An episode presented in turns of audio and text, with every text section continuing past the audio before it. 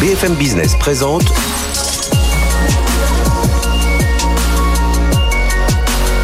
le magazine de l'accélération digitale. 01 Business avec Frédéric Simotel. Bonjour, bienvenue dans l'émission 01 Business. On va démarrer dans un instant, tout, de suite. Là, dans quelques secondes, on va parler de santé connectée avec ses soignants augmentés. Vous savez que télésanté, télémédecine, on va un peu faire euh, débroussailler tout ça parce que vous savez qu'avec cette pandémie, il y a beaucoup d'enjeux, hein, de, choses qui se sont positionnées. On va peut-être mieux comprendre tout ça avec euh, mon, invité, le directeur général de Be Well Connect. Ce sera euh, tout de suite à la fin de ce sommaire. On parlera aussi du projet Voltaire. Comment former les collaborateurs à mieux utiliser la messagerie à la fois dans l'orthographe mais aussi euh, dans les usages. Voir, c'est petite euh, petite parenthèse dans, dans, dans, les par rapport à tous les sujets dont on vous parle d'habitude mais euh, je pense que ça vous aidera beaucoup. On parlera d'Insurtech d'Assurtech avec euh, la startup euh, plus simple. Oui dans ce domaine il y a beaucoup de mouvements. Et puis deuxième partie de l'émission le cloud national. Ça y est c'est lancé. Il y a plusieurs choses qui ont été qui ont été annoncées par Amélie de Montchalin Bruno Le Maire Cédric O autour du cloud national les labels. Eh bien on reviendra avec nos experts. Ils viennent de 3D Outscale d'IBM et euh, de euh, Drive et on pourra parler voir si euh, tout est bien clair pour tous. Allez, c'est on est ensemble pendant une heure sur BFM Business. BFM Business, 01 Business. L'invité.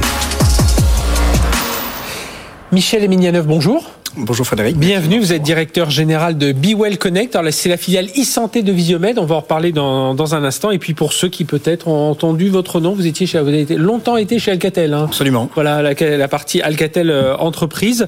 Alors euh, je le disais euh, très rapidement, on connaît. Or Visiomed, c'est une société qui a été créée il y a une quinzaine d'années à, peu près, près ouais. spécialisée dans tous les services innovants autour de la santé. Et puis bah, c'est développé, développé en e-santé. Et puis voilà, il y a cette filiale e-santé BeWell, BeWell Connect qui qui s'est créé, enfin qui s'est créé, qui a concentré un peu tous ses assets autour de la de, de la e-santé, à la fois pour le grand public, mais peut-être plus pour le, le B2B. Et c'est peut-être là aussi un, un, un, des un des axes aujourd'hui que vous voulez considérablement développer. C'est un, un, peu ça? Absolument. Le, le enfin, Be Well Connect a été créé. Euh, c'est un pionnier de l'e-santé. Hein, les mm -hmm. activités ont démarré en, en 2013. Euh, au départ sur le marché du grand public, avec des dispositifs médicaux connectés de type euh, balance, thermomètre, pour des besoins santé, mais aussi bien-être. Oui. Voilà, on va, on va faire la différence justement. On fera un petit peu la différence. Et puis, euh, ben, son cœur de métier a évolué plutôt vers les professionnels de santé, sur la base d'une conviction forte qui est que la télémédecine, elle n'est pas là pour remplacer l'humain. Au contraire, elle est là pour se mettre à disposition des humains,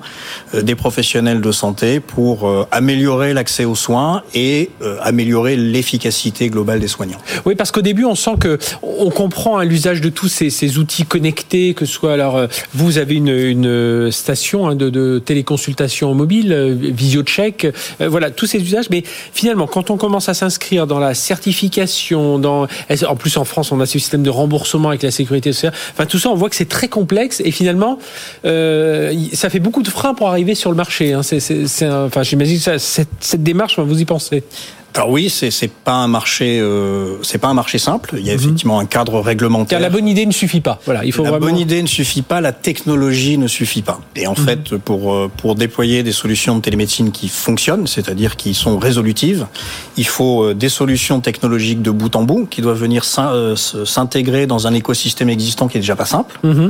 Il faut ensuite pouvoir définir le protocole de télémédecine, comment ça va se passer, parce qu'on ne gère pas les, les, choses de la même façon quand on est à distance et quand on est en présentiel.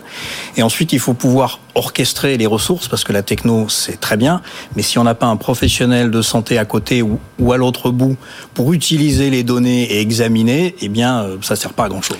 C'est peut-être, et avant de parler des usages, parce que je, je en présentant, j'ai soignants euh, augmentés, on va, on va en reparler avec vous dans un instant, vous faites quoi Comment vous faites cette différence justement entre télémédecine et, euh, et téléconsultation, par exemple, qui, qui est bon, ce qu'on a vu apparaître, euh, qui s'est un peu démocratisé avec cette pandémie? Alors dans la télémédecine, c'est un, un, un, mot un petit peu encadré. Il y a différents usages de, euh, bah, de télémédecine. Il va y avoir du, de la télésurveillance, du télémonitoring, de la télérégulation, de la téléconsultation.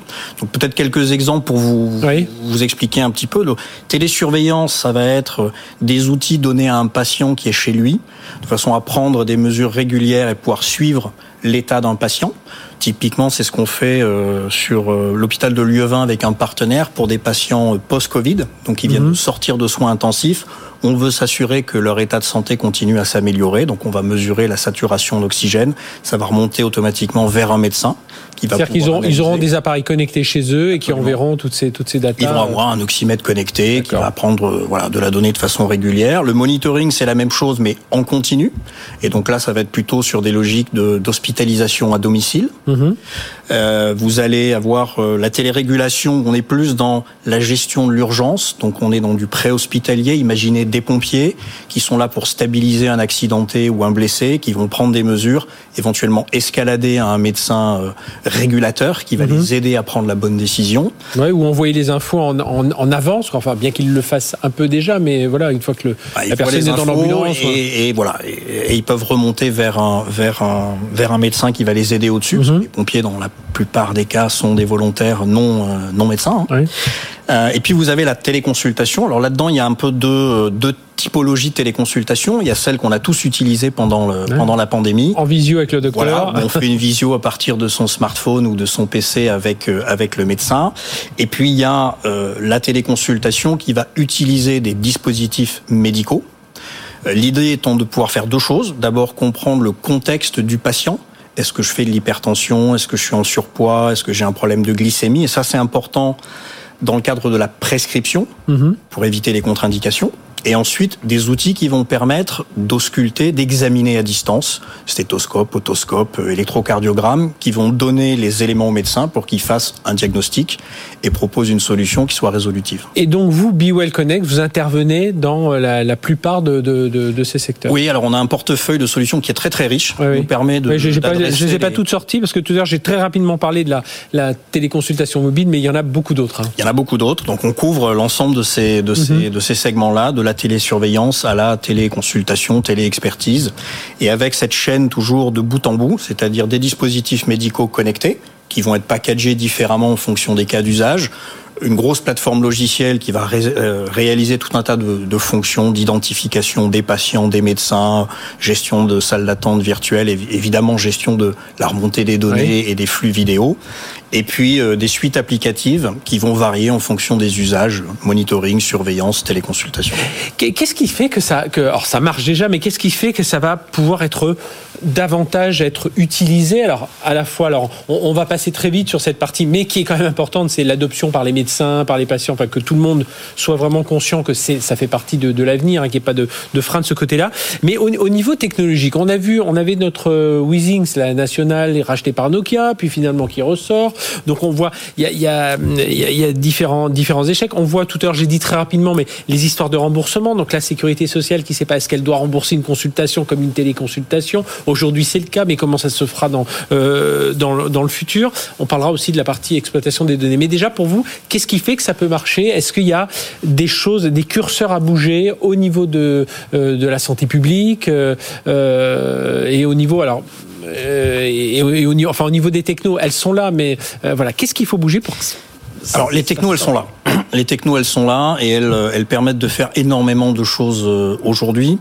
Euh, la plus, complexité... je, t'interromps juste un an. Elles sont certifiées. Il hein, faut le rappeler que tout ça. Sont vous suivez des protocoles de certification très Absolument, très pointus. et des certifications pour les dispositifs médicaux. Mhm. euh, voilà, en Europe, aux États-Unis. voilà. Donc les technos, elles sont là et, et elles fonctionnent. Euh, ce qui est compliqué, c'est véritablement d'organiser toute la chaîne pour que l'ensemble de ces données soient exploitées par une ressource médicale. Mhm. Et donc il faut, c'est ce que je disais précédemment, définir le comment ça va fonctionner dans un cadre réglementaire qui varie euh, dans chaque pays. Oui. Et deuxièmement, eh bien, il faut pouvoir orchestrer les ressources médicales, c'est-à-dire qu'il faut que la ressource dont on a besoin, elle soit là au moment où on en a besoin. Et donc la complexité, c'est ça, c'est comment arriver à s'organiser entre l'ensemble des soignants, des personnels médicaux, pour pouvoir faire fonctionner ces chaînes. Mhm. D'autant plus dans une période comme celle-ci, hein, où on est euh, en, en, crise sanitaire, où le personnel médical, il est quand même énormément sous pression, il gère la crise, il n'a pas trop le temps de prendre du recul pour essayer de redéfinir les façons de travailler. Et, et vous, votre votre vision finalement, enfin votre votre euh, comment vous voyez euh, dans l'avenir, donc cette partie Be Well Connect, c'est d'être une sorte d'opérateur, un peu de dire, ben voilà, nous on arrive avec la solution. Euh, bout en bout, voilà, du médecin au patient, avec euh, la résolution bah, de, la, de, la, de, de, de, la maladie, enfin du, du, du malaise en, l'occurrence. Alors effectivement, notre ambition, c'est de pouvoir euh, participer à la construction d'opérateurs de, de, télémédecine dans un certain nombre de, de géographies qui vont être capables justement d'aligner ces trois piliers fondamentaux la solution technologique, ça effectivement ce sont des actifs qu'on a. Ça vous la savez. Définir ce protocole de télémédecine qui va varier en fonction des usages, des contextes et du cadre réglementaire et de pouvoir bah, orchestrer les ressources, donc mettre à disposition les ressources, que ce soit les ressources aidantes, donc un infirmier ou un pharmacien pour guider le patient dans la démarche de télémédecine, et puis ben, le, médecin à l'autre bout. Y, compris dans la partie euh, de données, parce qu'on sait que la, donnée santé, ça aussi, hein, ça fait partie d'un, c'est un gros chantier hein, en, tant que tel. On le voit dès qu'on parle du Health Data Hub, hop, ça déchaîne toutes les passions. Euh, on voit tout ce qui se passe dans les autres pays, euh, avec Amazon au Royaume-Uni, euh, Microsoft, enfin Microsoft, Amazon aux États-Unis. Là aussi, là c'est un domaine où vous comptez aussi être présent, parce que vous avez aussi des solutions logicielles, ça veut dire des data exploitées? Alors on remonte, on remonte des données dans des clouds certifiés santé. Là aussi, mmh, il y a un cadre ouais. réglementaire il y a de la même façon un cadre réglementaire très strict sur l'utilisation de ces, de ces données. Donc on va remonter de la donnée, on a des obligations de les garder pendant plus de 10 ans. Mmh. Euh, en revanche, en termes d'exploitation, il faut euh, tout anonymiser si on souhaite effectivement euh, exploiter ces, ces données. Aujourd'hui, on ne le fait pas, on se focalise véritablement sur les usages et essayer de, de développer les usages de, de, télémédecine. Donc ça fait un chantier Dernière question, euh, comment vous voyez justement l'irruption de ces, de ces GAFA aussi dans, dans cet univers de la santé? On voit Apple, ça fait partie de l'un de ses axes. Alors, entre bien-être et santé, hein, pour parfois, euh, mais ça fait quand même clairement partie de son axe stratégique. Microsoft a racheté des réseaux de cliniques privés aux États-Unis. Euh, Amazon, je parlais de le, ben, Microsoft est présent dans le Health Data Hub. Euh, Amazon présent au Royaume-Uni, aux États-Unis. Enfin, ils, ils, ils, sont vraiment partie prenante dans les systèmes de santé. C'est une, comment vous les voyez vous de sous l'angle Be Well Connect alors c'est alors c'est intéressant d'abord parce que ça fait quand même bouger euh, le oui. marché hein, quand il y a des gros comme ça qui s'y mettent. Et puis ce qui est intéressant, c'est de voir en fait les investissements qu'ils réalisent. Vous venez de le dire, Microsoft investit dans des hôpitaux.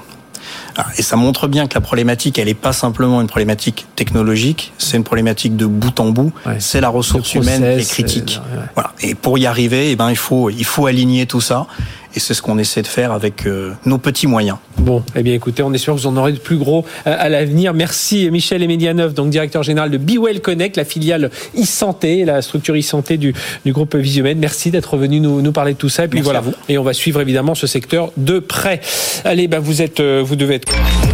BFM Business, 01 Business, l'invité. Je vous l'ai dit, c'est un sujet dont on ne parle pas souvent ici. Les, les, emails, qui sont pourtant un enjeu professionnel majeur. Je ne sais plus combien on en reçoit par jour, mais en tout cas, on passe 3h30, 4 heures sur nos emails. Parfois juste à répondre, juste à le classer, juste à le jeter. Mais ça fait beaucoup de temps passer sur ces emails. Et on a beaucoup de mauvaises pratiques, en orthographe notamment.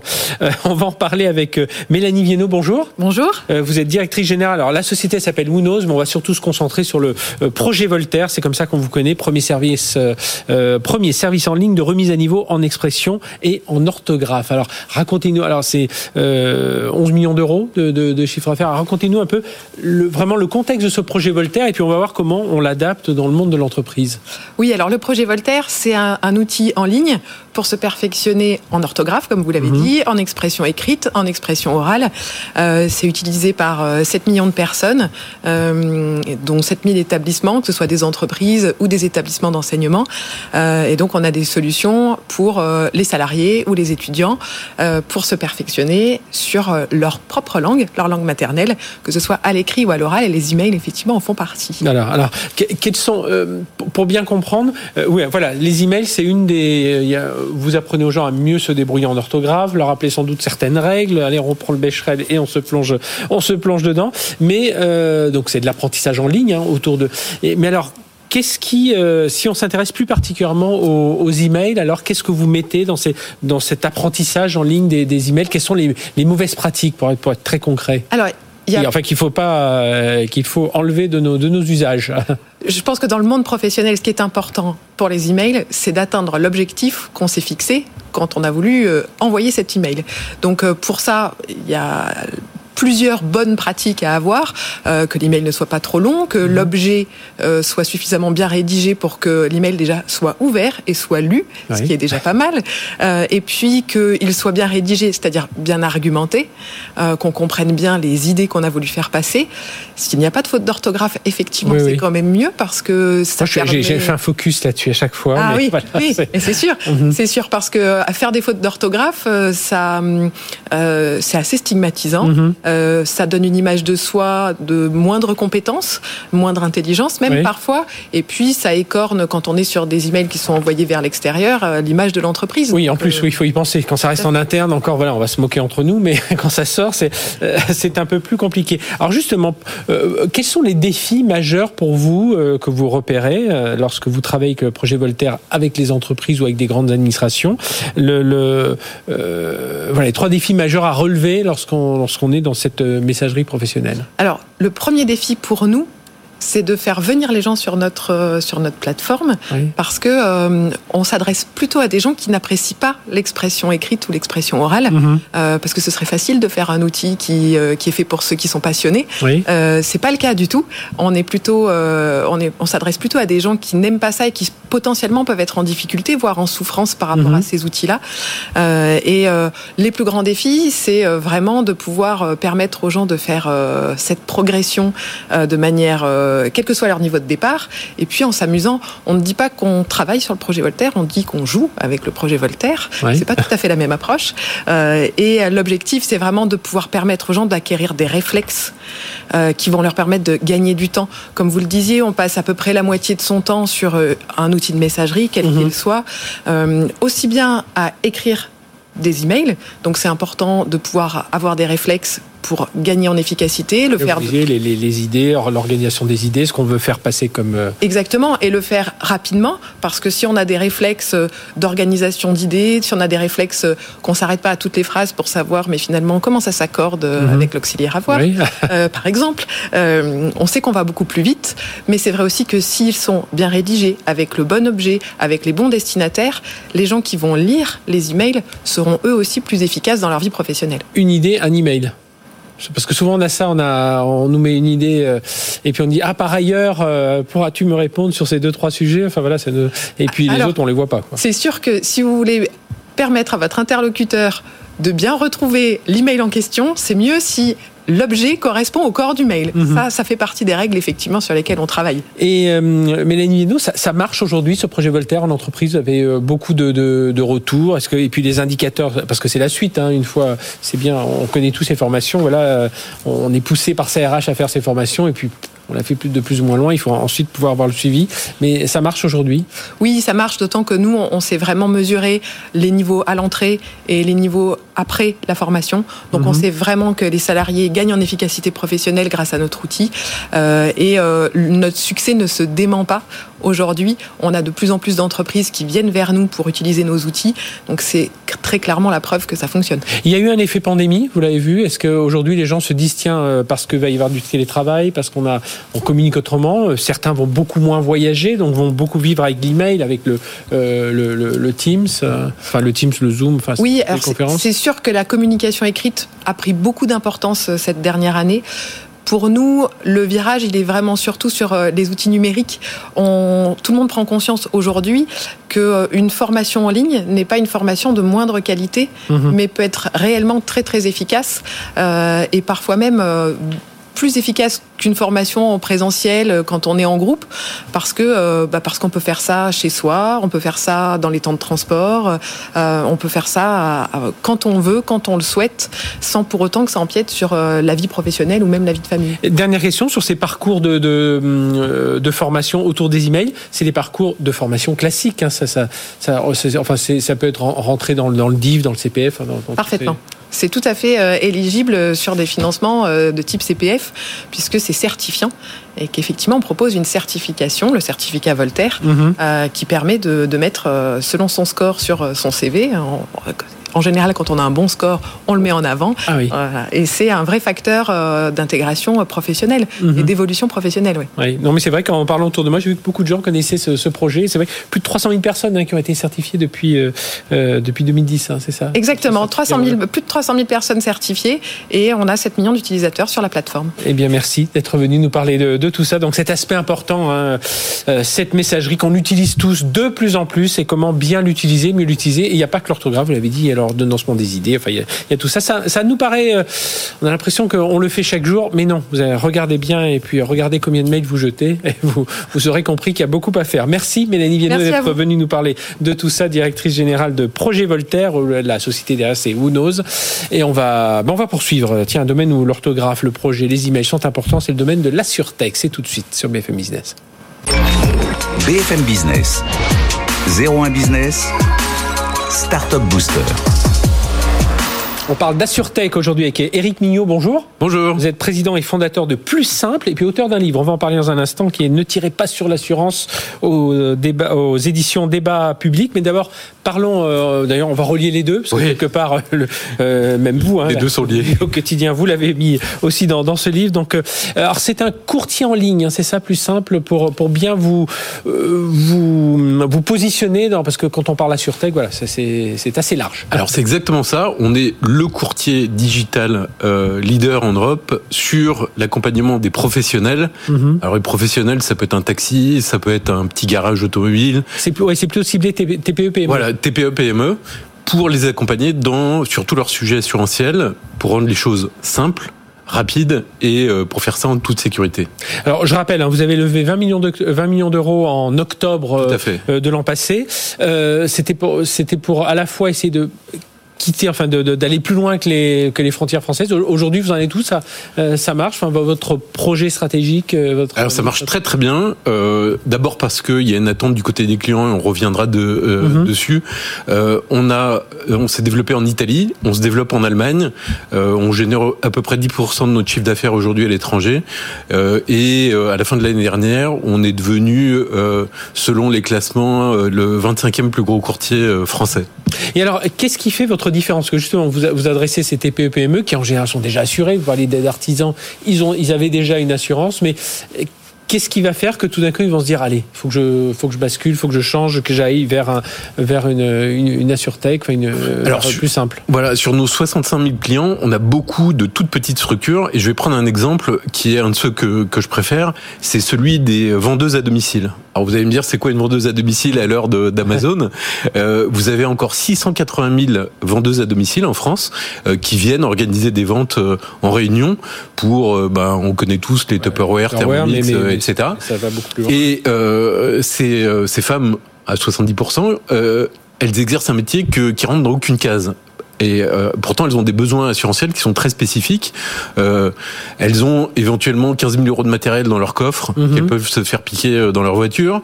Euh, elles organisent un événement chez une autre. Euh, elles mettent le feu à la maison, c'est leur responsabilité. Et encore pire, elles prennent leur véhicule euh, personnel pour organiser un déplacement professionnel. Elles sont pas assurées. Et donc, elles rentrent pas dans les cases. Elles vont sur plus simple. Elles mettent leur activité en, en trois questions hyper simples on détermine en fait leurs besoins, elles signent en ligne, elles payent en ligne et elles sont su- assurées pour tous leurs besoins. Donc ça, c'est première chose, c'est assurer, assurer ceux dont, qui s'y retrouvaient pas dans les contrats d'assurance classiques. Est-ce que vous avez aussi un argument autour du prix? Est-ce que vous êtes moins cher que Alors- voilà que les, les géants de la- de l'assurance que l'on connaît? En fait, le fait que on soit entièrement digitalisé de bout en bout, on a inventé une technologie qui s'appelle le robot courtier, Mhm. euh, qui est une technologie qui est euh, unique au monde, qui vient digitaliser en fait euh, tout ce que euh, on doit faire dans une opération d'assurance, qui en général brasse beaucoup de papier. Tout ça, ça nous permet en fait d'avoir des coûts qui sont plus faibles et donc du coup de négocier des meilleures conditions auprès des assureurs. Donc on a des tarifs. après, le prix ne fait pas tout. Souvent, sûr, vous oui. pouvez dans l'assurance avoir un prix qui veut dire que vous n'avez pas de garantie en face. Mhm. Et donc, ce qu'on va proposer, c'est à la fois en fait des, des en fait des prix qui sont compétitifs, mais aussi des garanties qui permettent d'être remboursés le jour où il y a un problème. Aujourd'hui, on voit beaucoup de. vous êtes très nombreux sur le marché de la surtech. Alors vous, avez la chance d'être rentable en plus, et puis avoir fait cette belle levée de fonds de, 20 millions d'euros en, en, octobre dernier.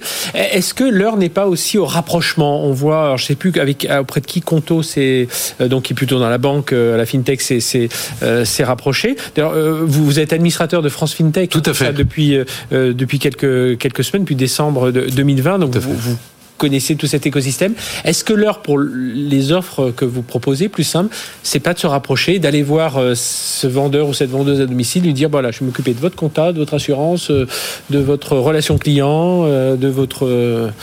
Alors effectivement, concerné au niveau professionnel. À l'heure des super apps, il y a tout un tas de rapprochements qui sont et effectivement, on est un peu plus de 200 startups dans l'insurtech en France.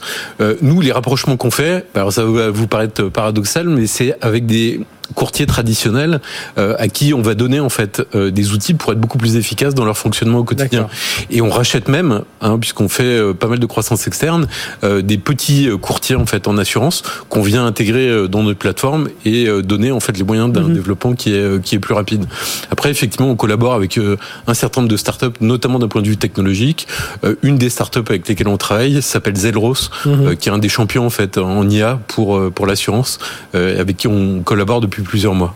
Et on termine avec votre euh, votre livre, hein, donc ne tirez pas sur l'assurance, euh, de débat public. Le, but de, ce livre, alors je l'ai pas lu, mais il est, il est sorti depuis depuis le mois d'avril. C'est la, la, déconnexion euh, assureur assuré. C'est ça, c'est vous l'expliquer. Voilà, il faut qu'on arrête avec ce, ce bah, cette déconnexion tous bah, les deux. En fait, euh, l'assurance, quand on revient aux origines de l'assurance, et c'est ce que je fais dans le dans le dans le bouquin, c'est ça a été créé par des entrepreneurs pour des entrepreneurs. Alors à l'époque, ces entrepreneurs, c'était des caravanes euh, babylonien et c'était 20 siècles avant Jésus-Christ. Mhm. Euh, il y a un peu de chemin, il y a un peu de chemin qui a été fait, mais aujourd'hui on a tendance à jeter en fait le bébé avec l'eau du bain, alors que enfin l'assurance c'est tellement important pour nos vies.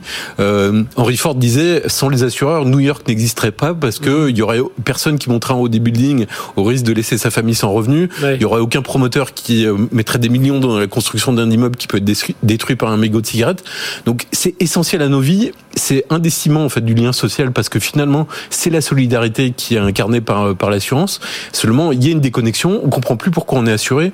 Et donc, je pense que la technologie, les startups peuvent aider à, rétablir en fait cette connexion entre euh, les clients qui savent plus trop pourquoi ils sont assurés et euh, ce secteur de l'assurance. Oui, voilà, évidemment, on a toujours en tête voilà tous ces formulaires à signer, il faut regarder toutes les conditions. Une toute dernière question, parce que ça c'est un, un, élément d'actualité autour de la cybersécurité. Aujourd'hui, je reste sur mon artisan, mon TPE. On voit qu'aujourd'hui, ça n'est plus seulement euh, les banques, les grandes entreprises qui sont attaquées par les, les cyberpirates, ça peut être l'artisan du, euh, du coin qui on va demander une rançon pour voir arnaque au président. Enfin, il y a tout un tas de choses. Tout à fait. Ça c'est un secteur aussi, j'imagine, sur lequel vous. On, on développe en fait des garanties dans Hein, les différentes offres que qu'on propose pour euh, pour les TPE. On sent qu'il y a encore un, un peu de, de, de, de difficulté à augmenter son budget euh, assurantiel pour mhm. pour les TPE, mais euh, on est persuadé que bah, c'est la nouvelle pandémie, la prochaine grande faille qu'on aura sur un, la cybersécurité sera, enfin, va générer des, des, des pertes abyssales pour toute l'économie. Donc, on s'y prépare. Oui, et on le voit aujourd'hui hein, aux États-Unis où des stations de service ont été bloquées. On voit euh, Jérôme Poel, le patron de la Fed, qui a dit mais moi c'est pas une prochaine crise financière comme 2008 euh, que je redoute. Hein. C'est la cyberattaque euh, Clairement. qui nous mettra tous à plat. Bien merci Eric Mignot d'être venu nous parler de, donc de plus simple. On le prononce en français, bien que vous ayez des velléités à l'étranger suite à votre levée de fonds 20 millions d'euros en octobre dernier. président et fondateur donc de plus simple, l'assureur et puis administrateur de France FinTech, auteur du livre Ne tirez pas sur l'assurance aux éditions Débat Public et donc plus simple pour les PME, TPE, les artisans, les auto-entrepreneurs. Voilà pour euh, on s'intéresse à vous avec une application simple, d'après ce que vous me dites. J'irai voir ça tout à l'heure. Merci, beaucoup. Allez, on se, on se retrouve dans une, une, très courte pause. On va parler justement de ce cloud national, vous savez, qui a été annoncé par Amélie Monchalin, Bruno Le Maire, Cédric O. Et justement, bonne ou mauvaise euh, idée Est-ce que ce label va euh, résoudre, enfin répondre aux questions que se posent les entreprises en termes de souveraineté? On en parle, c'est tout de suite sur BFM Business. BFM Business présente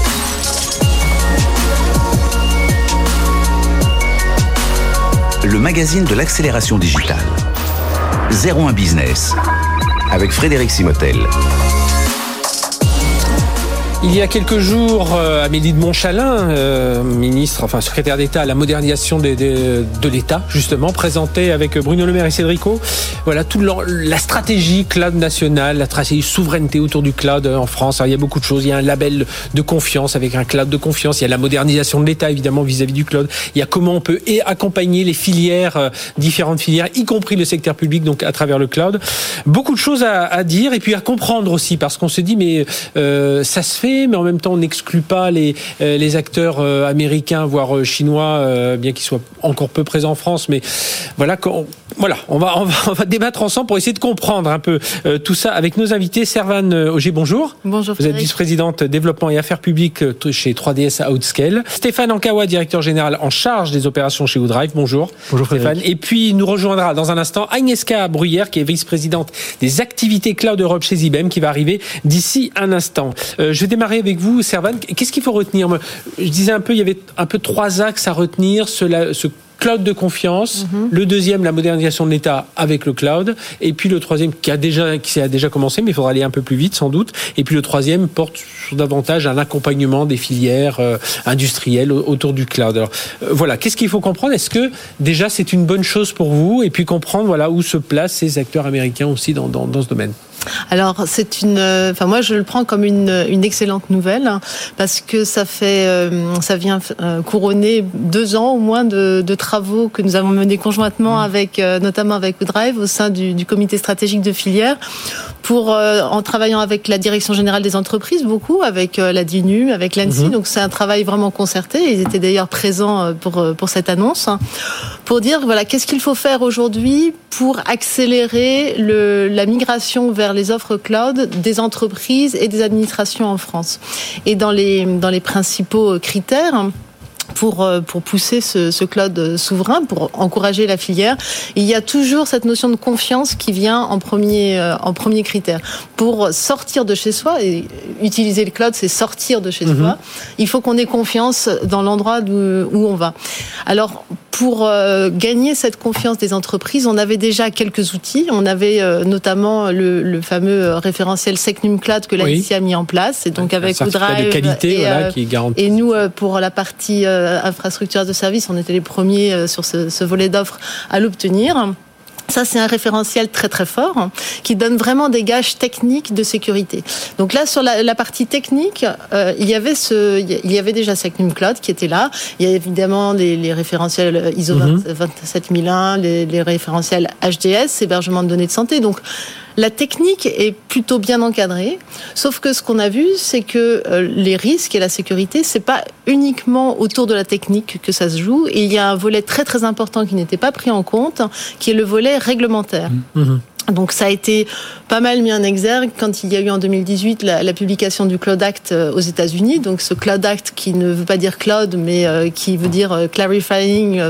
oui, c'est vrai. C'est vrai qu'on on oublie un peu de, une clarification en fait, qui permet, l'accès aux données. permet aux autorités américaines, dès que des, des, des, données sont hébergées par des acteurs américains, où qu'ils soient dans le monde, euh, les autorités américaines peuvent y avoir accès. Voilà, en, en, faire une réquisition sous réserve de, de Alors, oui, oui, bien sûr, ils n'ont pas juste à claquer des doigts. Il faut quand même qu'il y ait voilà. un ensemble de, de choses. Mais néanmoins, ce, cette loi, cette, cette, promulgation, elle a, elle a mis en exergue que les cloud providers n'ont pas tous le même statut. C'est-à-dire que quand vous avez un, un, cloud provider qui a des data centers en France, vous avez des cloud providers qui sont soumis à ce Cloud Act, donc qui peuvent être amenés à répondre à une injonction d'une autorité américaine, et d'autres mm -hmm. qui ne le sont pas.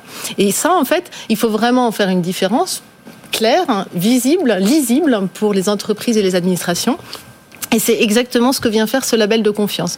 Ce, ce, label cloud de confiance, il vient dire, voilà, aujourd'hui, quand vous voulez migrer dans le cloud, vous avez deux critères principaux à prendre en compte, la sécurité technique et la sécurité réglementaire. Mmh. La sécurité technique, c'est Secnum Cloud. La sécurité réglementaire, c'est ce volet souverain, ce volet immune aux réglementations extra-européennes qui vient être tamponné par ce label de confiance qui et, est mis en place. Et du coup, Stéphane Ankawa, si je m'appelle, ben, on va les citer, hein, les AWS, euh, euh, Google Cloud, euh, vous, enfin, vous parlez pas en leur nom, mais voilà, vous parlez au nom de tout ce qui se fait. Comment ça se passe pour eux? Bah, c'est une vraie question. Euh, euh, de mon point de vue euh, et de, de, la compréhension qu'on a, euh, et encore une fois pour pour citer notre notre ministre, euh, tout ce qui est autour du cloud et notamment sur toute la partie données sensibles doit être opéré par donc des serveurs qui sont en France. Donc ça, on n'est pas à l'abri de les mhm. avoir. Et en revanche, opéré par des services détenus par des Européens. Et donc ça, c'est un, un, vrai parti pris selon nous pour justement protéger, on va dire, l'écosystème français d'une part et européen ensuite, d'avoir euh, euh, euh, des offres de services qui correspondent à ces réglementations, à ces, à ces, à ces, à ces envies de, de, de, protéger notre, notre donnée. Mhm. Et donc, je ne pense pas, euh, euh, évidemment, que ces entreprises puissent euh, obtenir ces labels ou ces qualifications pour pouvoir opérer sur la partie données sensibles. Donc elles, elles vont être obligées de s'y conformer pour si elles, parce qu'on quand même, je, pour les citer, hein, WS, Azure, enfin c'est les noms qu'on, quand on reçoit ici des DSI qui nous parlent de l'infrastructure, c'est vous êtes basculé dans le cloud, oui, je fais move to cloud, ils parlent tout de suite de ces de ces. Je, je pense qu'en fait il y a deux niveaux. Il y a, enfin selon notre lecture, en tout cas, il y a la partie données générales et puis après après, il y a la partie données sensibles. Tout ce qui est euh, données générales, il n'y a pas de raison qui, euh, qui ne puisse limite les emails, voilà, on va dire. Certains ah, emails. Les emails en données générales. oui, oui, moi je, je, mets en données générales. Je suis d'accord, ça peut être des données sensibles. Mais... En tout cas, il y a, il y a environ, alors on ne connaît pas bien les chiffres, mais en tout cas, nous on estime qu'il y a 10% de données dans les entreprises qui sont dites sensibles. Il y en a 90 qui sont un peu moins sensibles. Mm-hmm. euh, par contre, pour tout ce qui a trait à ces données sensibles-là, oui, effectivement, euh, euh se pose la question de migrer vers un cloud de confiance. Un cloud de confiance, ça répond aux deux critères qui ont été expliqués, c'est-à-dire euh, une juridiction spécifique avec l'interdiction de, de, de, de, de gérer l'extraterritorialité. Oui. Interdiction, même sous injonction d'une autorité étrangère, donc comme on le dit dans, dans le cadre du Cloud Act, de livrer ces données. Et puis ensuite d'avoir des entreprises qui opèrent des services et que ça soit maintenu euh, dans, les, dans les mains des, des Européens. Mm -hmm. Donc euh, oui, de facto, se, se, pose la question pour la gestion des données sensibles. Donc, donc voilà. Donc, la, je vais pas dire la bataille, parce que le but n'est pas de rentrer dans, un, dans, dans une bataille, mais voilà, pour les entreprises aujourd'hui, en tout cas, celles qui veulent être, euh, qui, qui, se disent vouloir euh, être souveraines sur leurs données, voilà, elles doivent répondre à ces deux. Euh, elles doivent choisir un prestataire ouais. qui répond, à, enfin qui obtiendra ce label. Et alors là, là où euh, là où l'annonce le, est, est, intéressante, c'est que il s'agit pas de travailler contre les entreprises, c'est-à-dire qu'il faut pas que le fait mm -hmm. de choisir un cloud de confiance ce soit vu comme un frein par rapport à, à un besoin d'agilité qu'ont les entreprises. Et jusqu'à présent, quand on évoquait le sujet, systématiquement on nous disait bah oui mais alors par exemple, Office 365 n'est pas disponible en mode mmh. souverain. Mmh. Donc là, en fait, la, la réponse de, de, notre gouvernement, c'est de dire, ok, donc on fait ce label de confiance. Donc encore une fois, c'est pas les entreprises, c'est pas nous en tant que fournisseurs de services qui décrétons que nous sommes de confiance. Ça va être validé par une entité publique, par une administration. Et cette euh, cette validation, elle va également pouvoir être accordée dans un cadre très spécifique à des éditeurs américains qui feraient opérer leurs services sur une infrastructure. Donc, pour reprendre cet exemple d'Office 365, donc de Microsoft, ouais s'ils le mettent chez un, un, opérateur euh, européen ou français qui euh, un prestataire qui euh, répond à ces deux critères, voilà, il serait, il aurait ce label. Enfin, voilà, pour, il pourrait, il pourrait l'obtenir et devenir de facto euh, également un, un, cloud de confiance. Donc c'est pas c'est pas non plus facile hein, parce qu'il faut d'abord que... passer Secnum Cloud et après il faut obtenir oui. en plus la garantie de l'étanchéité réelle juridique. Mais cette possibilité elle est ouverte et je pense que c'est une bonne réponse aux entreprises pour leur dire que l'État ne veut pas les verrouiller. Stéphane, oui, c'est qu'en réalité, disait, quand on parle Sarban. de cette euh, qualification Secnum Cloud, euh, en fait, on parle de deux choses. Hein. Le cloud, c'est deux choses. C'est une puissance de calcul et c'est euh, des applications. Euh, effectivement, il y a, euh, quand on reprend l'exemple qui était cité, hein, donc Microsoft posé sur une infrastructure qui est labellisée, si on veut opérer un, un, service, il faut bien faire requalifier l'ensemble. Mm -hmm. pas que la partie infrastructure ou oui. que la partie logicielle. C'est bien l'ensemble des deux qu'il faut faire requalifier avec avec les contraintes qu'on a expliquées en début d'émission euh, sur euh, eh bien, le fait que les entreprises euh, opèrent et acceptent certaines juridictions et ensuite qu'elles qu'elles qu'elles qu'elles soient détenues par, par des Européens. Alors, Anis Cabruyère, vous nous avez, vous avez rejoint. Bonjour, vice-présidente des activités cloud Europe chez, chez IBM. Comment vous le, vous le lisez, vous, alors, ce, ce, cette, ce, ce cloud national On dit, voilà, comment vous allez réussir... Cloud de confiance. Cloud de confiance. Comment, oui, c'est vrai, on devrait dire cloud de confiance. Euh, euh, comment vous voilà vous pensez vous intégrer voilà pour répondre aux exigences euh, donc dictées par euh, par cette doctrine hein, parce que c'est le c'est le terme employé. Euh, bah nous, on, a, on, on soutient cette, cette, initiative, cette doctrine, parce que globalement, on estime qu'effectivement, il y a manque de lisibilité sur les mesures de sécurité et protection des données aujourd'hui vis-à-vis des utilisateurs des clouds. Donc, c'est une démarche qui est super importante aussi pour nous, en tant que fournisseurs de cloud, et que euh, effectivement, il y a des qualifications. Elle était mentionnée, Secnum Cloud. Il y a la question donc protection des mesures techniques. Il y a des mesures contractuelles. C'est pour ça que vous avez mentionné tout à l'heure les entreprises françaises. Non, il y a une question effectivement. Est-ce que la loi euh, extraterritoriale s'applique à un cloud donné, etc. Donc nous, en tant que l'entreprise de droit français, nous on estime que on n'est pas soumis euh, au droit euh, international. Enfin. Mm -hmm en dehors de l'Europe, Europe, euh, l'Union européenne. Donc, donc voilà, je pense que c'est les mesures qui sont très intéressantes. Je pense qu'effectivement, il y a notion de collaboration qui sont introduites. Et vous avez mentionné effectivement, mais nous on collabore également avec les entreprises françaises qui ont les clouds, Secnum Cloud, pour envisager de mettre des, des, des composants fonctionnels. Effectivement, comme vous avez dit, tout, tout doit être euh, ensuite certifié. Donc bref, c'est à la fois donner de confiance aux utilisateurs, c'est la capacité pour le cloud provider de se mettre au niveau de ces exigences-là, des apporter des garanties contractuelles et des positions par rapport à la portabilité, à la transparence, etc. Et c'est une opportunité de business. Je sais qu'il y a certains qui disent que c'est pas suffisamment une opportunité de business pour les entreprises françaises européennes, mais moi je pense que oui parce que ça va créer un, un, un, cadre de collaboration où justement, comme vous avez mentionné, avec les acteurs globaux, les acteurs français et européens, pour encore euh, créer de nouveaux services, plus de valeur euh, pour les mm. clients et les citoyens. Je voudrais peut-être apporter une, une clé lecture. Euh, quand moi je m'adresse à mes clients, hein, euh, et, et, notamment des clients qui utilisent des, des applications américaines euh, ou autres, et que... Qui est quand même, il faut le rappeler, c'est bon, Drive, vous avez votre offre, mais c'est vrai que on parlait de messagerie, on parlait sûr. voilà, les, logiciels, les ERP, enfin, voilà. Et 90%, encore une fois, la donnée, elle est bien mmh. dans ces, sur ces applications-là. Eh bien, on voit bien qu'ils ont, il y a des vraies difficultés, par exemple, à obtenir des certifications comme quoi leurs données ne seraient pas rapatriables aux États-Unis en application des Cloud Act. Donc, effectivement, il y, a, il y, a, quand même une vraie ambiguïté autour mmh. de, oui, d'un côté, nos serveurs sont en Europe et oui, en effet, on est une société ou filiale européenne, donc on a un droit européen.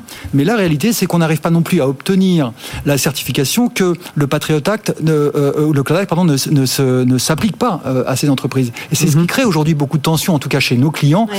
euh, en disant, mais, euh, donc dans les faits, à côté, d'un côté, j'ai du pénal, hein, parce que si je ne réponds pas à, à, à la oui, demande ça, du gouvernement oui, américain, je suis sanctionné par, par du droit pénal. De l'autre côté, bon, ah, ça, bah, si je si je je, je, j'opère, je suis sur du, du, du, contentieux commercial. Donc il y a quand même euh, ici un, un, vrai sujet d'inquiétude euh, sur le client. C'est tout l'enjeu de cette ça lisibilité, en fait. Hein. Mm -hmm. C'est, euh, moi, je pense que tout le monde a gagné. Euh, en fait, je vous le disais tout à l'heure, Cloud Act, c'est clarifying. Là aussi, en fait, ce label de confiance, il va venir clarifier, parce que finalement, euh, vous nous dites, nous on, on considère qu'on n'est pas soumis au Cloud Act. Moi, je, suis étonnée, mais je n'ai pas du tout les capacités juridiques à, en juger. Donc, ce qui est important, c'est qu'aujourd'hui, ce soit le gouvernement qui dise, mais voilà, entreprise et administration française, nous, on vous dit, là, vous pouvez y aller avec confiance. Mmh. Tout à fait. Agnès ça, c'est effectivement un point super important parce que vous avez raison. C'est mm. comment les non-spécialistes peuvent se prononcer. Est-ce que, même si une entreprise déclare que, que effectivement, il n'y a pas le problème d'extraterritorialité. Mm -hmm. C'est pour ça, c'est les, les, mesures techniques. Euh, vous, vous, avez mentionné tout à l'heure, potentiellement, ça relève du pénal. Nous, pour vous dire, on a, euh, on a fait un rapport parce qu'on fait tous les ans les rapports sur la transparence qu'on a eu une demande, une demande des données, donc qui concernait un client européen et qu'on a contesté cette demande, euh, justement en utilisant tout un tas d'arguments juridiques. Et donc le demandeur, hein, que je ne veux pas mentionner, a dû passer par les voies des accords euh, euh, bilatéraux entre les États-Unis et l'Union européenne pour essayer d'avoir l'accès à ces informations. Mm -hmm. Donc il y a un cadre juridique quand même qui oui, existe. C est, c est... Mais comme vous avez dit, je pense que ce qui est important, c'est que l'État prend un rôle pour dire ça c'est une situation à risque, c'est pas une situation à risque, et voilà les mesures de, de protection. Ça va nager. Oui, en fait, et, et, ce rôle, ce rôle de l'État, ce rôle de donner, de donner euh, des gages de confiance aux entreprises, il l'a également, et ça c'est le deuxième volet de cette, mmh. de ces annonces de lundi. je pense que c'est important d'en parler. Il l'a également pris vis-à-vis -vis de ces administrations, enfin des ministères et des mmh. administrations décentralisées, parce que depuis quelques années, donc il y a notamment, euh, enfin l'UGAP a lancé un, un marché qui s'appelle le Cercle 3, qui a permis permis de référencer des cloud providers pour que toutes les administrations aient un accès facile au marché pour ne pas avoir à repasser des appels d'offres à chaque fois. Et moi, j'appelle depuis le, le départ de mes voeux qu'il y ait une doctrine claire pour dire aux administrations qui parfois sont très très loin de ces sujets-là. Euh, comment est-ce que vous faites le choix entre les cloud providers américains et les cloud providers français qui vous sont proposés de la même manière au sein de, de ce référencement. Et là, en fait, Amélie de Montchalin a porté un message très très clair et mm. très très fort et vraiment, euh, ben, je trouve très important pour euh, pour notre développement, qui est pour les données sensibles, les administrations sont maintenant tenues mm. d'utiliser exclusivement mm. des clouds qui auront ce label de confiance. Après tout, là, là euh, on sent que les entreprises, ça va être ça, c'est ce que disait Stéphane tout à l'heure, c'est euh, il va falloir définir en gros quelles sont les, données selon mon secteur d'activité, quelles sont les données que je peux euh, avoir, parce qu'on sait qu'on peut arriver à, enfin, avoir une certaine étanchéité, hein, même si, euh, oui, il y a des messages, on parle de la messagerie qui peuvent venir avec des données stratégiques, mais voilà, globalement, on peut quand même avoir, euh, à travers les applications, une certaine étanchéification des, des datas. C'est ce qu'il faut réussir à faire. Oui, parce que je pense qu'aujourd'hui... J'imagine, pardon, je vous coupe, mais j'imagine que vous, Drive, dans votre métier du, du stockage, c'est ce que vous expliquez aussi à vos clients En fait, ce qu'on, enfin, on a tous aujourd'hui conscience que la data, c'est un asset euh, stratégique. Euh, euh, quand on regarde les, chiffres très grossiers, le marché du cloud, c'est 350 milliards d'euros à peu près en 2022, c'est 500 à 600 milliards dans les, dans les années qui vont suivre. Il y a 70% de ce marché-là qui est aux mains des Américains, 10% qui est aux mains des Chinois. Le premier euh, européen, c'est OVH qui arrive avec environ 1%. Euh, donc, il y a euh, pour moi et pour, et pour, je pense, notre écosystème, la volonté de retrouver une indépendance aussi numérique. Mhm. Et donc, dans ces faits, on a, on a effectivement à travailler avec nos clients. Et il y a des belles opportunités. Nous, quand on adresse, on a fait une étude récemment chez Woodrive auprès de 20 entreprises qui sont donc membres du CESIN et d'autres 20, une vingtaine du, du CIGREF. On remarque que leurs attentes n'est pas la course à la fonctionnalité, n'est pas euh, euh, à, la, au service de plus. Aujourd'hui, leur vraie problématique, c'est j'ai ma donnée dans ce que je vais appeler le GAFAM, euh, euh, euh et, et, et j'ai une partie de cette donnée, environ 10%, qui est plus ou moins classifiée.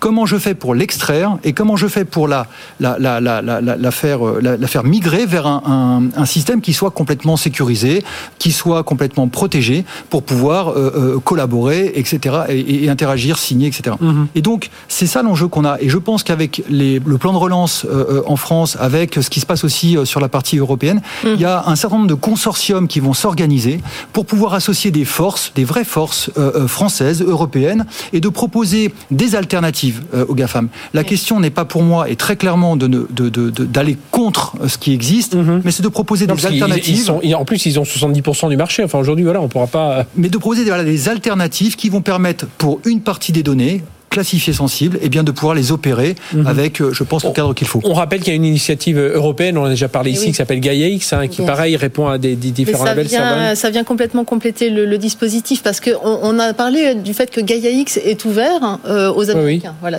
oui, c'est pas, pas un nouvel hébergeur comme on a eu à la belle époque. Euh, non, alors du coup, Gaia X, on, on, propose au sein de Gaia X l'accès à l'ensemble des clouds on va faciliter le multi-cloud, on va faciliter mhm. cette expérience utilisateur qui permet d'utiliser différents providers en fonction typiquement de la typologie de la donnée, si elle est sensible ou non. Mhm. Et là, en fait, ce label de confiance, il va permettre au sein de Gaia X aussi, de donner de la clarté. Mhm. C'est-à-dire qu'à tous ceux qui se disent, c'est quoi cette initiative de souveraineté européenne dans laquelle on fait rentrer euh, les, les cloud providers Oui, d'ailleurs, c'est une question qui était posée. Ben, c'est un cloud ouvert hein, qui permet aux entreprises de bénéficier de, des services dont elles ont besoin, mais dans lequel on leur donne vraiment des éléments de lisibilité. Encore une fois, la clé derrière tout ça, c'est la confiance, la... transparence, d'où les éléments d'interopérabilité, de réversibilité. Euh, Agnès Abruyère, oui. d'IBM, sachant qu'aujourd'hui, on le voit, les entreprises, elles, enfin, le multi-cloud, c'est plus c'est plus tabou. Aujourd'hui, on n'est pas avec un seul fournisseur. On voit bien que les entreprises sont prêtes à gérer. Euh, Mais je pense que c'est donc il y a effectivement il y a un, volet de transparence, lisibilité, etc. avec effectivement Gaia X, mais je pense qu'il y a un enjeu peut-être encore plus important qui est purement économique. Ça veut dire comment on crée la valeur de digital en France et en Europe, mhm. parce que parce que effectivement on pourrait dire les données sensibles, vous avez dit 10%, 5%, ça dépend des, des industries. Donc je pense que il faut euh, créer Gaia X et quand même avant tout euh, conçu pour ça, c'est comment valoriser les technologies euh, des acteurs globaux, mais aussi des startups, des technologies qu'on a en France, l'écosystème, euh, l'écosystème de, de sociétés de services et la donnée européenne. Pourquoi donner cette euh, donnée européenne à des sociétés euh, globales qui vont l'utiliser pour créer des, des, nouveaux services? C'est à l'Europe d'inventer ces nouveaux services. On parle de la voiture autonome, par exemple. Pourquoi c'est pas alors que l'Europe est quand même le, le, le, continent leader dans ces dans ces domaines-là Pourquoi l'Europe n'est pas leader dans les mhm. voitures autonomes et pourquoi on capte pas toutes ces données de toutes nos industries pour créer le business model qui vont créer de la valeur pour les utilisateurs et bien sûr la croissance économique qui est très important pour nous tous. Oui, donc on, on, on sent derrière ça, euh, derrière ce que dit Agnieszka, euh, Stéphane Lankowa, qu'il y a cette vraie euh, euh bah, souveraineté euh, européenne qui est importante en, et, et qui, et qui rejaillit encore plus aujourd'hui dans, dans, le contexte actuel parce qu'on voit souveraineté euh, médicaments, souveraineté vaccins, souveraineté des masques. Enfin, je ne vais pas refaire toute l'histoire, mais on voit bien que on passait après les autres. Hein, mais, mais encore fois, est-ce qu'on aurait pu imaginer que 70% de l'agriculture appartiennent à, aux États-Unis et 10% à la Chine et que tous les autres pays soient dépendants alimentairement de ces mmh. pays? Évidemment pas. On a, je pense, euh, euh, d'abord, on est dans un monde digital, donc c'est pas forcément palpable, c'est pas forcément oui, ça quotidien. Qui est et puis, on s'est fait un peu rattraper par euh, par par par la vague. et aujourd'hui, je suis tout à fait d'accord. C'est pour moi un, un actif stratégique. Il faut qu'on reprenne la main là-dessus, et ça veut dire probablement accepter pour nos entreprises ou nos administrations, eh bien peut-être de accepter un petit peu moins de niveau de service, parce que c'est vrai que il y a une offre aujourd'hui sur le marché qui est extrêmement complète. Peut-être payer un tout petit peu plus cher pendant euh, pendant quelques temps, de façon à ce que on prenne une taille critique mm. euh, et qu'on ait euh, effectivement un écosystème européen. moi, j'ai été il y a un an et demi, enfin juste avant le confinement en Chine. Quand on, on, on, on entend la population chinoise ou les entreprises françaises en Chine on est plutôt fier de ce qu'on fait en Europe. Mhm. On trouve que notre label Sectum Cloud et, et, et tout le, le RGPD, hein, qui, RGPD euh, ça sert quand même de référence. Donc il y a, y a vraiment des choses à, reprendre en main. Et eh bien on espère que ça servira de référence pour tout ça. Merci à tous les trois. Euh, Agnieszka Brugger, euh, vice-présidente des activités Cloud Europe chez IBM, Servan Ogier, vice-président de développement affaires publiques 3DS Outscale et Stéphane Ankawa, directeur général en charge des opérations chez Oudra. Vous voyez, c'est un sujet majeur, important, parce qu'on a parlé du numérique, des infrastructures, de ces labels, mais ça va beaucoup plus loin, hein, puisqu'il en va euh, carrément de notre souveraineté économique aussi. Hein. On en est venu à cette conclusion. Merci euh, à tous les trois. Merci, de nous avoir suivis. On se retrouve la semaine prochaine, même heure, même endroit. BFM Business, 01 Business, le magazine de l'accélération digitale.